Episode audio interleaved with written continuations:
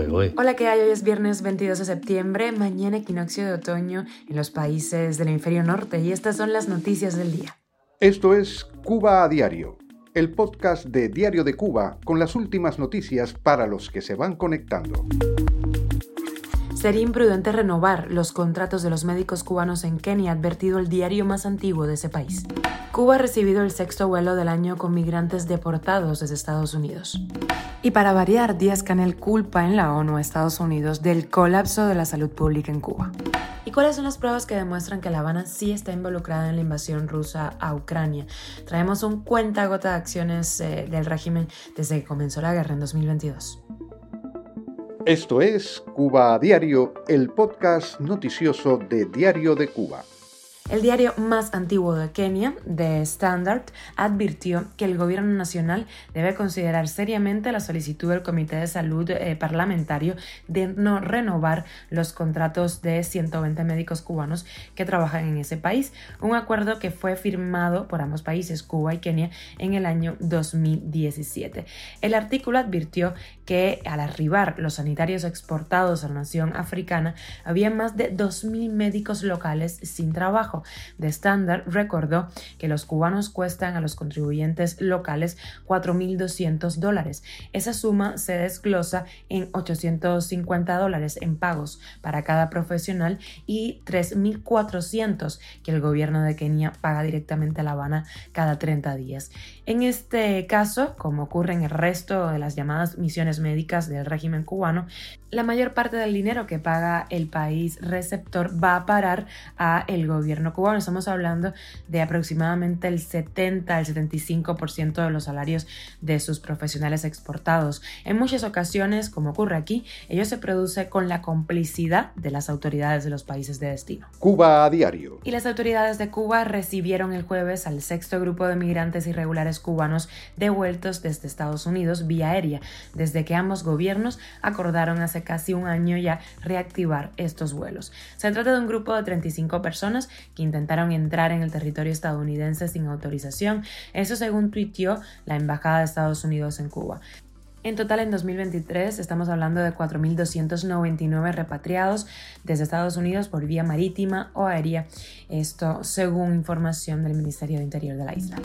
Miguel Díaz Canel dijo en Nueva York que Estados Unidos dejó al régimen fuera de exenciones humanitarias durante la pandemia de COVID-19 y volvió a culparlo del colapso sanitario en Cuba durante el periodo más grave de la enfermedad, sin reconocer ningún tipo de eh, problema interno. El gobernante pronunció un discurso en el que alardeó además del desarrollo de varias vacunas a pesar del embargo. Díaz Canel participó el miércoles, recordemos, en la reunión de alto nivel de la Asamblea General de las Naciones Unidas sobre prevención, preparación y respuesta frente a pandemias, durante la que ofreció, claro que sí, las capacidades tecnológicas y científicas y los recursos humanos que controla su gobierno, sin mencionar la crisis y la falta de personal sanitario en la que vive el país. Cuba a diario. Iniciamos con un artículo de opinión de José Luis Reyes, periodista Diario de Cuba, que te recomiendo que leas sobre el apoyo de Cuba a Rusia en su invasión a Ucrania. Tras el escándalo destapado por hackers ucranianos sobre la contratación de cubanos por parte del ejército ruso eh, para luchar allí en Ucrania, el MINREX se ha pronunciado desligándose, por supuesto, de este apoyo militar. Como era de esperar, dijo que Cuba no forma parte del conflicto bélico en Ucrania, pero los hechos de año y medio que lleva la guerra dicen otra cosa. El periodista de Diario de Cuba hace un conteo de acciones que muestran la complicidad del gobierno cubano con el Kremlin. Vamos allá.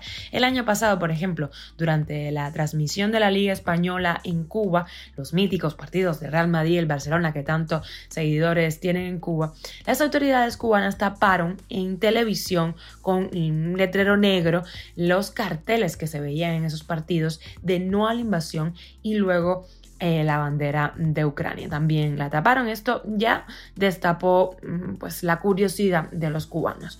En abril de 2022, a más de dos meses de iniciada la invasión, los cubanos se percataron de que el sitio oficial de noticias de Kiev, Ukrinform, una de las principales fuentes de información sobre Ucrania, fundada en el año 1918, estaba bloqueada en la isla. Por supuesto, el gobierno cubano no habló de eso, pero sí arremetió contra el bloqueo de Rusia Eh, Today en Occidente, un medio que ha sido tachado de propagandístico, de eh, fake news también.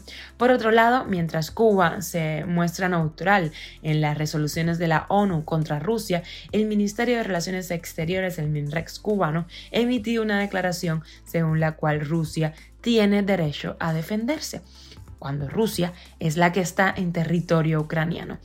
En mayo de 2023 votó también en contra de una resolución de la Organización Mundial de la Salud, de la OMS, en apoyo del sistema sanitario ucraniano y de condena a los ataques contra instalaciones de salud a ese país por Rusia.